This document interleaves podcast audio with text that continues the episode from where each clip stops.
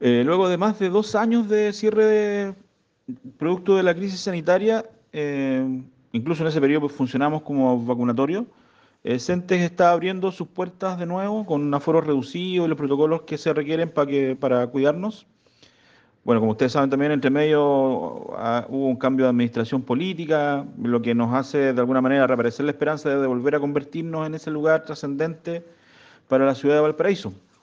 Y claro, son tiempos complejos, motivantes.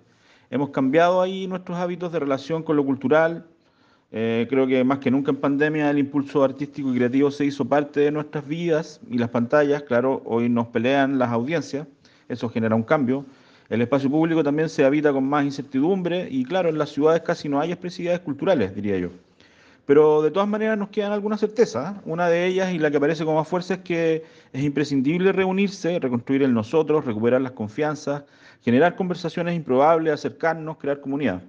Y en esa lógica proponemos una programación que mezcla novedad, memoria, lo presencial, lo virtual, exhibiciones, procesos formativos, obras artísticas, co-creaciones colectivas, ciudadanas. Em, le llamamos un jardín de encuentros, encuentros plurales, diversos, coloridos, populares, festivos, reflexivos, paritarios y cariñosos también.